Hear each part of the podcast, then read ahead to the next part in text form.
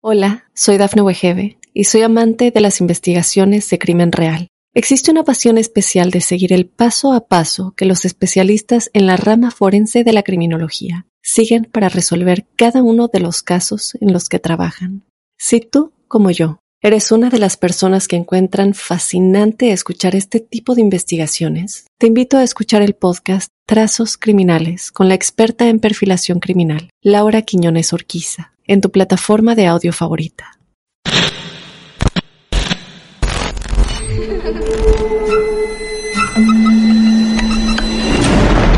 Los seres vacíos nos observan. Hasta hoy se registran muchos reportes de actividad paranormal en él. Veo cosas que no puedo explicar. Hay alguien sentado en esa silla. Está aquí. Misterio está fundamentado en el silencio. Pero ya es hora de hablarlo entre todos. Esto es... Hay alguien en la casa. Martes de Misterio. Es divertido asustarse a veces, ¿no?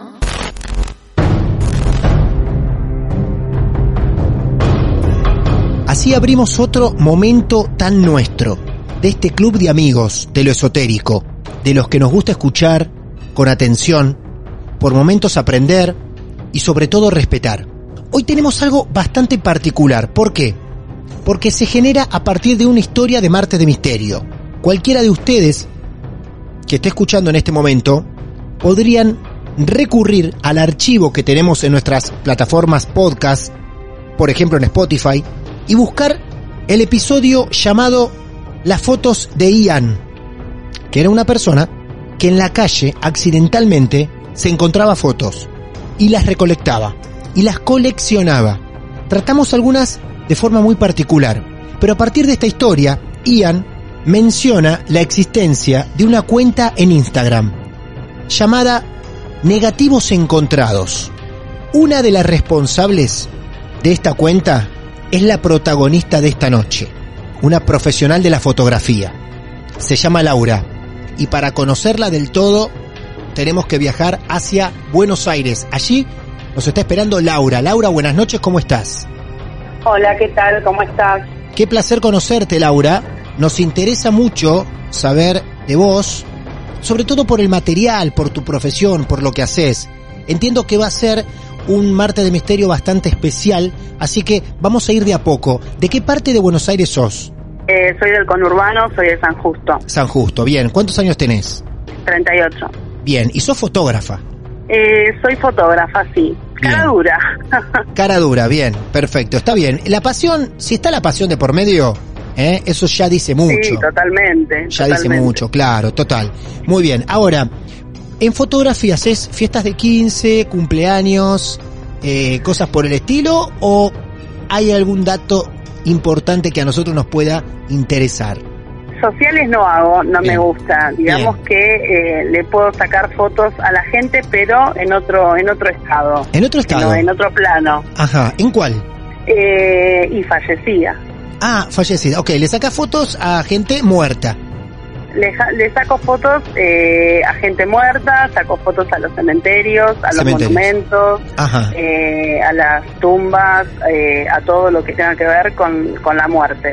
¿Cuándo empezaste con esta práctica tan particular? Y en realidad siempre me llamaron la atención los cementerios desde chica, todo lo que tenga que ver con el folclore, los ritos alrededor de la muerte. Eh, y después también conforme me fue llamando la atención la fotografía, uní las dos cosas, porque ya me iba al cementerio con una cámara, quizás iba a ponerle flores a algún familiar y bueno, me colgaba, viste, paseando entre tumbas, entre bóvedas, me llamaban la atención algunas cosas y después era sacarle fotos historias reales que no sé si vivió Laura o si se fue enterando a medida que ingresaba a cada uno de los cementerios. Ubicame en tiempo y espacio vos, Laura. Una la viví el año pasado y otras me fui enterando porque, bueno, hice tanto caminar adentro de, estos lugares tan particulares. Sí. Me encuentro con cuidadores, este, con gente que está ahí, que, bueno, te, te vas haciendo no te digo amiga, pero ya me conocen y bueno, a veces charlando salen las historias.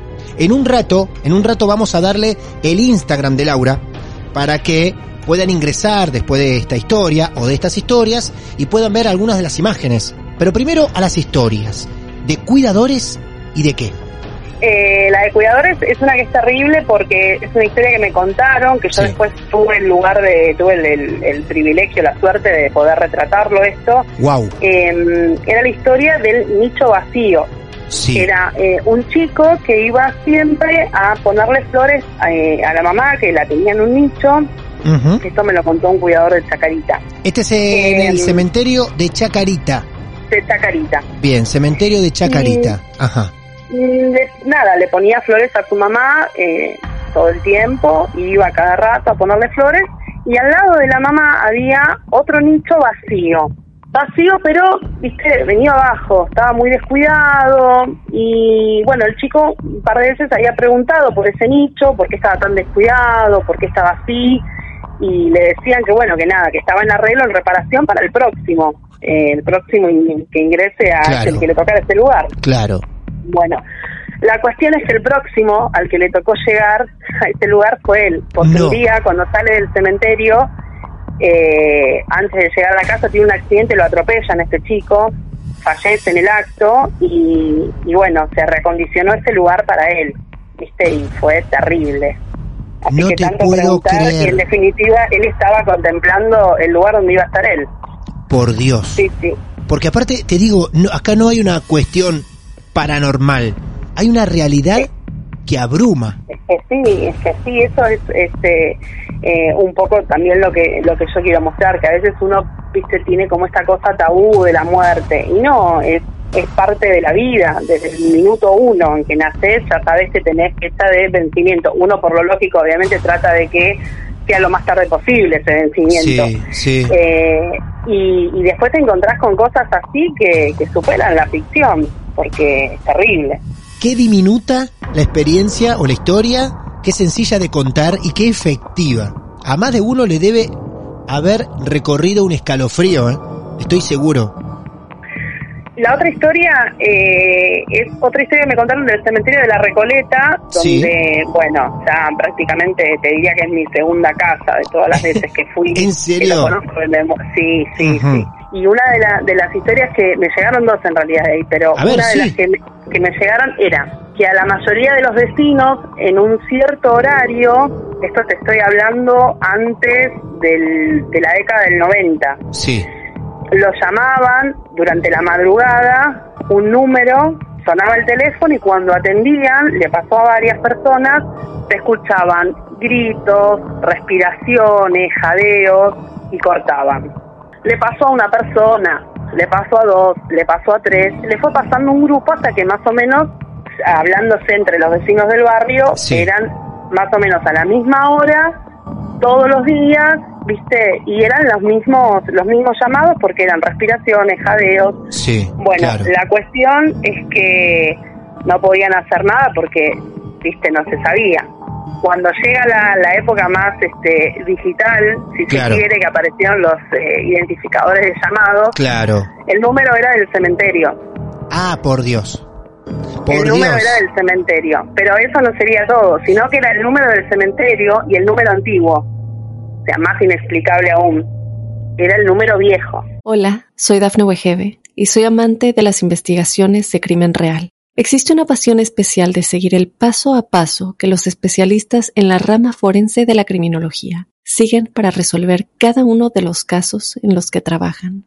Si tú, como yo, eres una de las personas que encuentran fascinante escuchar este tipo de investigaciones, te invito a escuchar el podcast Trazos Criminales con la experta en perfilación criminal, Laura Quiñones Orquiza, en tu plataforma de audio favorita.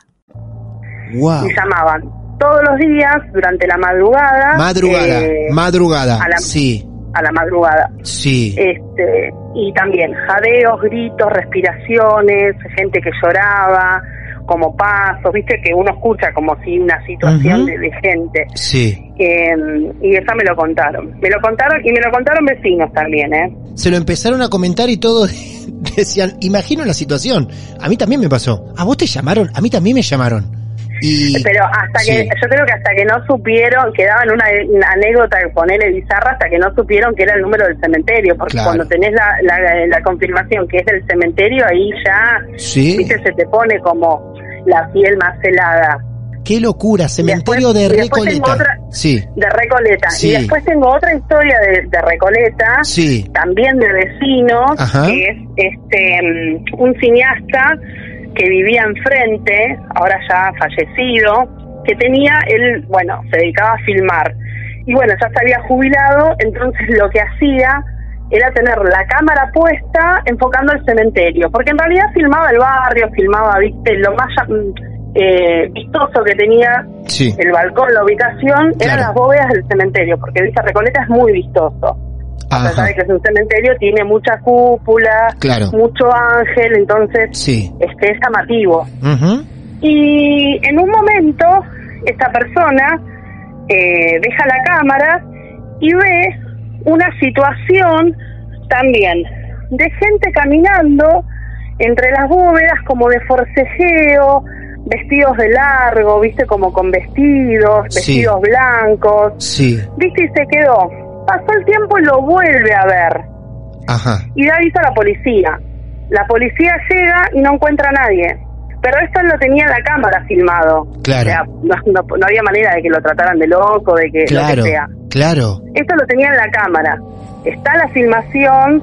Eh, yo la pude ver, de hecho, una vez porque me contacté con los hijos. Sí. Este, porque imagínate que todas estas cositas, viste, después eh, traté de, ir al lugar a ver si podía ver desde donde él tenía la cámara, viste, hacer fotos. claro. Bueno, me, me dejaron este pasar, todo buena onda. Y, y, se ve, se ve gente como forcejeando, como, viste, en situación de, de, de, movimiento, gente vestida de blanco, de largo, pero no más que eso. ¿Se ve durante un tiempo muy largo eso? ¿Ocurre durante segundos? No llega al minuto. No llega al minuto. Qué locura. ¿El tipo llama en el momento que lo está viendo que está ocurriendo? Claro, el tipo llama porque lo primero que pensó es se metieron. Claro. ¿Viste? Sí. Eh, porque también hay mucha gente eh, gótica o dar que tiene como fantasías en el cementerio. Claro, sí, sí. Quedarse de noche, hasta tener sexo, lo que se te ocurra, ¿viste? Porque también da para todo Total, el cementerio. Totalmente. Y pensando algo así y nada que ver, no había nada. Nadie. No encontraron nada. Es más, esa cinta hasta no hace mucho estuvo dando vueltas por, eh, por YouTube. Ah. Después creo que los hijos la bajaron. Eh, vamos a ver si los investigadores especiales de YouTube, que algunos tienen este eh, programa entre los oyentes, aclaro, a lo mejor buscando y buscando pueden llegar a, encontrar una resaca de esa... Sería genial. Sí, de esa grabación. Puede ser. Se llamaba, se llamaba La Cinta Mujer, así que si la buscan con ese nombre y encuentran La Cinta Mujer. M-U-N-G de gato E-R. Munger, perfecto. La cinta Munger. Bueno, ahí tienen tarea para la casa. Los que estén escuchando, confío que alguien la va a encontrar.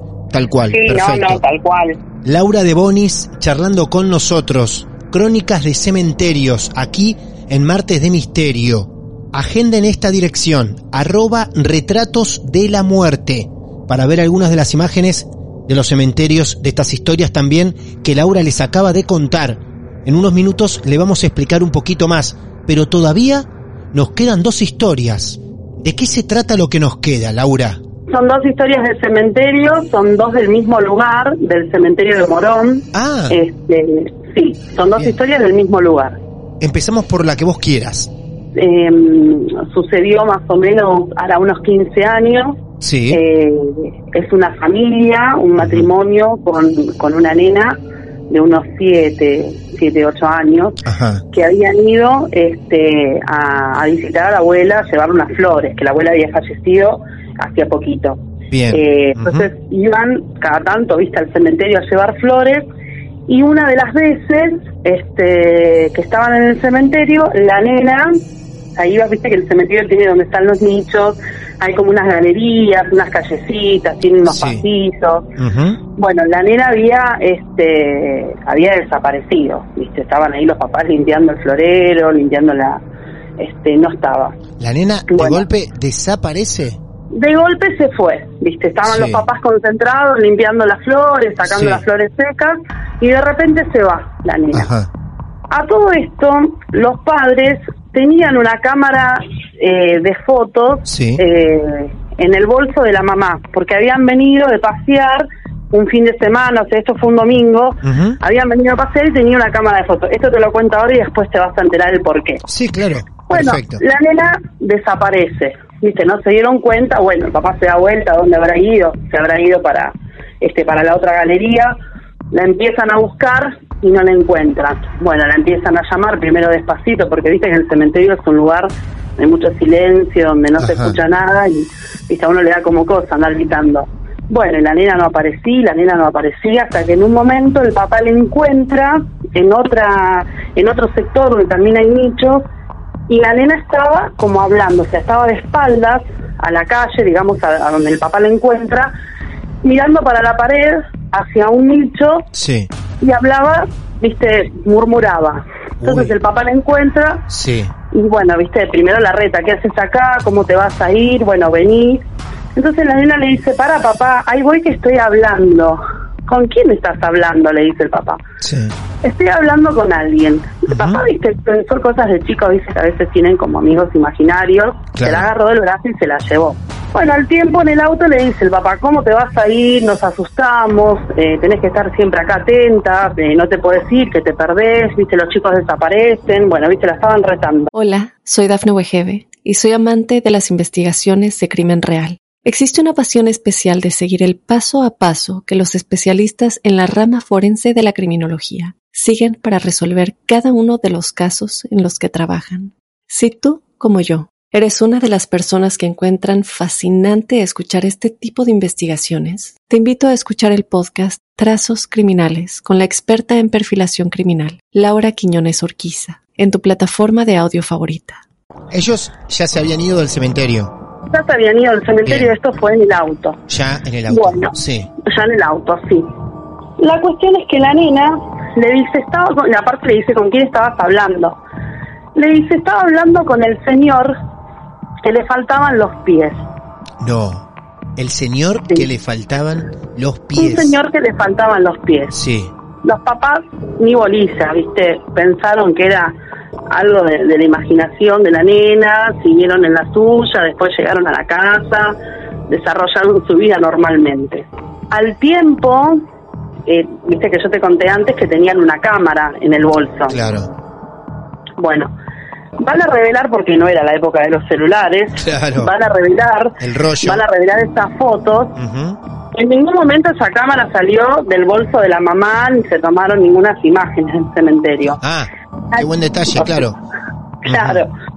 Al tiempo encuentran este una en una de las fotos, viste las fotos familiares que bueno, las fueron a ver, las fueron a revelar, mamá, papá, la nena, mamá, papá de paseo, mamá, papá disfrutando con la nena y en una de esas encuentran eh, una foto del cementerio con la figura de un hombre, así, tipo espectro, medio fantasmal, y que no tenía pies. Nunca supieron cómo llegó esa imagen ahí. Wow. Nunca supieron porque no sacaron la cámara en ningún momento. Qué bárbaro. Qué bárbaro. ¿Le muestran la foto a la nena o algo o no? No, no sé si se la mostraron, pero pero la nena en aquel momento me acuerdo que este lo que comentó era este, esto de que estaba hablando con un hombre que, que no tenía pies. Ella se fue, como que alguien la llamó, salió de, la vista de los padres, se metió al otro lado y estaba hablando con alguien que no tenía pies, con un hombre. Qué impresionante. Qué, extraño, eh, ¿eh? Realmente. Esa cámara que no se mueve para nada del bolso y que aparezca con una foto, ¿eh? Muy raro. que aparezca con una foto.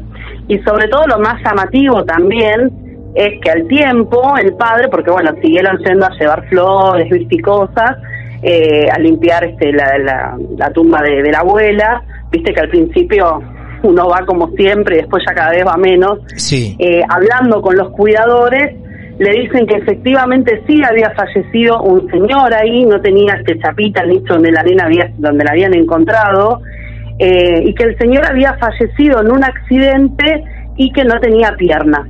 Ah, los cuidadores le confirman todo. sí, los cuidadores le confirman todo. Así que terrible. Qué bárbaro, pero qué bárbaro, claro. Encima faltaba esa confirmación, doble confirmación, la foto y, y los cuidadores. Y los cuidadores, sí. Esta cosa de llevar niños al cementerio, ¿eh? Guarda. Y los niños, viste que tienen una sensibilidad que ven cosas, este, los niños no animales. Claro, claro. quizás para, para otros se escapa. Estamos hablando de el cementerio de... Del cementerio de Morón. Cementerio de Morón, Buenos Aires, Argentina. Urbano, claro, esto es para los que nos escuchan de otras partes del mundo, del país y del mundo para los que quieran googlear y buscarlo, ¿eh? y así van a poder ver algunas imágenes. Allí encontrarán imágenes que nos permita el mundo Google, pero atención porque hay fotos que Laura va a compartir con ustedes. Hay una imagen de, de este mm, de esta galería de nichos en particular donde se encontró a la nena. Bien. Eh, yo tengo una imagen de eso. Muy bien. Eh, para que la gente la, la pueda ver si quiere. eh, y después también de la otra historia que te voy a contar ahora, también tengo imagen. Tengo todo documentado. Bien, perfecto. Bueno, Cementerio de Morón, historia número Este dos. también es el cementerio de Morón. Eh, es un, un día que yo había ido a sacar fotos. En realidad fui varias veces, pero bueno, en las varias veces que fui hice unas fotos de unos nichos Sí. y siempre vi que estaban dentro de todo bastante cuidados, pero uno de los nichos no tenía este no tenía la tapa, digamos, viste que se pone como una tapa de mármol, primero una tapa de, de hierro y después otra de mármol. Sí. Bueno, no tenía la tapa. A lo que me llamó la atención, pero digo, bueno, se habrá caído, pasó inadvertido. Bueno, pasa el tiempo, otra vez que vuelvo a ir, paso por el mismo sector, el mismo nicho sin tapa. Todo cuidado arregladito y el mismo nicho sin tapa y la tapa apoyada en el piso en otro lado. Ponele, se cayó, no estaba partida, es la tapa de ese nicho apoyada en otro lado contra la pared. Bueno, Ajá. lo sí. mismo, pasa el tiempo, vuelvo a ir, la misma tapa del mismo nicho apoyada contra la pared. Pero siempre todo bien arreglado, decís vos. Claro, no es Sí. un lugar que de por sí se caigan las cosas, claro, que Claro. decís, bueno, acá, eh, como en otros cementerios que me ha pasado de ir, que se nota que no, no lo arreglan, no lo cuidan, que se cae, se cae abajo, ¿viste? Bien, bien. Sí.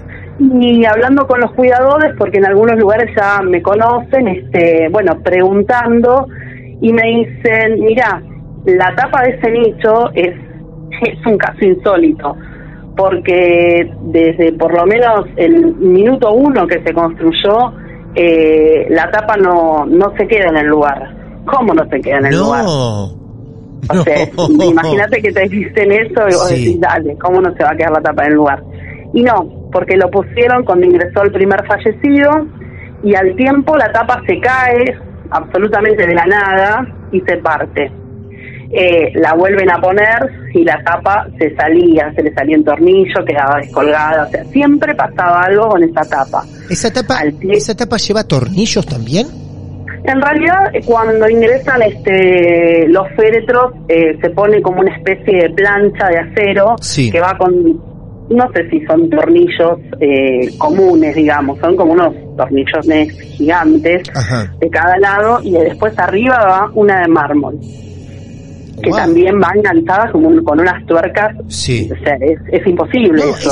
es totalmente imposible lo que estás hablando, no, no, no, no hay razón, no, no hay razón, salvo O que, sea, claro, es imposible, es imposible desde el lado de adentro en todo sentido y es imposible desde el lado de afuera si no lo hace alguien con la herramienta. claro, por eso, No es que vos vas y decís, bueno, lo voy a sacar con la mano y no, tenés que llevar este, sí, eh, no sé qué herramienta, pero tenés que llevar herramienta.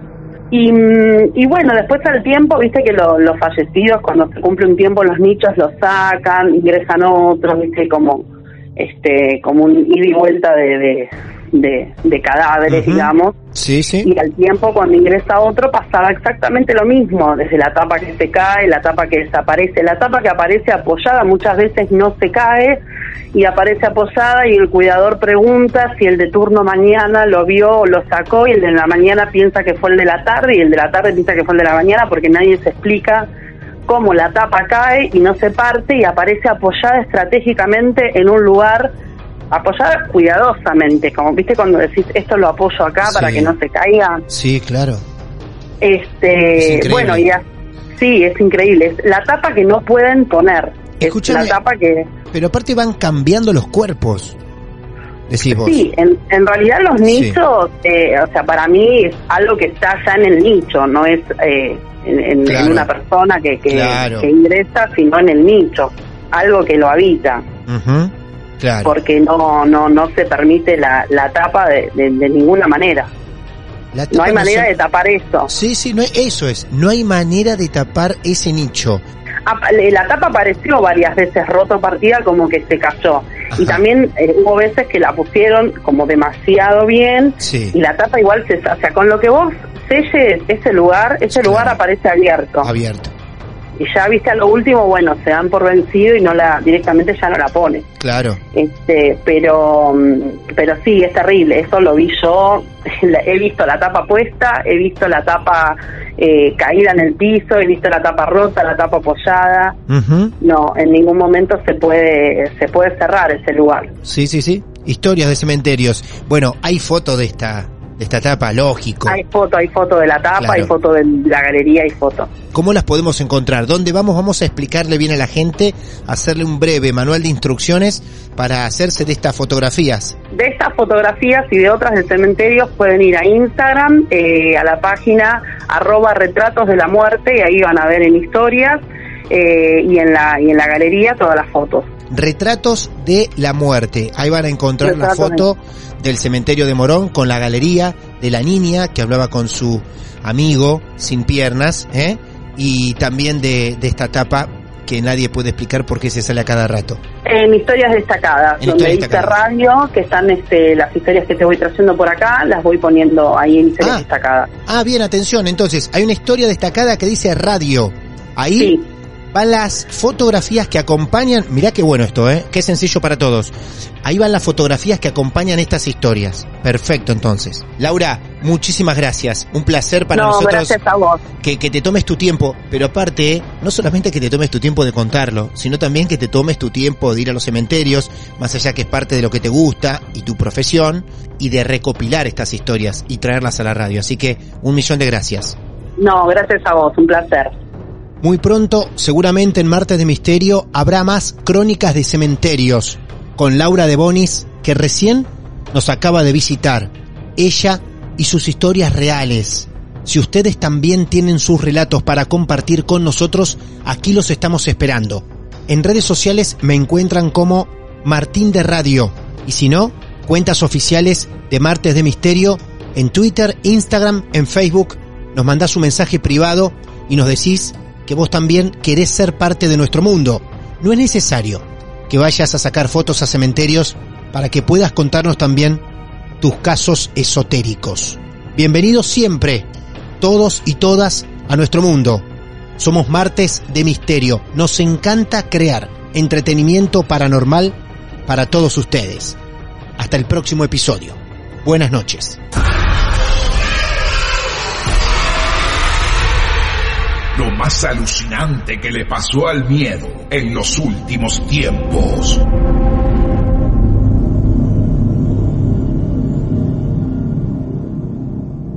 Martes de Misterio. Hola, soy Dafne Wegebe y soy amante de las investigaciones de crimen real. Existe una pasión especial de seguir el paso a paso que los especialistas en la rama forense de la criminología siguen para resolver cada uno de los casos en los que trabajan. Si tú, como yo, eres una de las personas que encuentran fascinante escuchar este tipo de investigaciones, te invito a escuchar el podcast Trazos Criminales con la experta en perfilación criminal, Laura Quiñones Orquiza, en tu plataforma de audio favorita.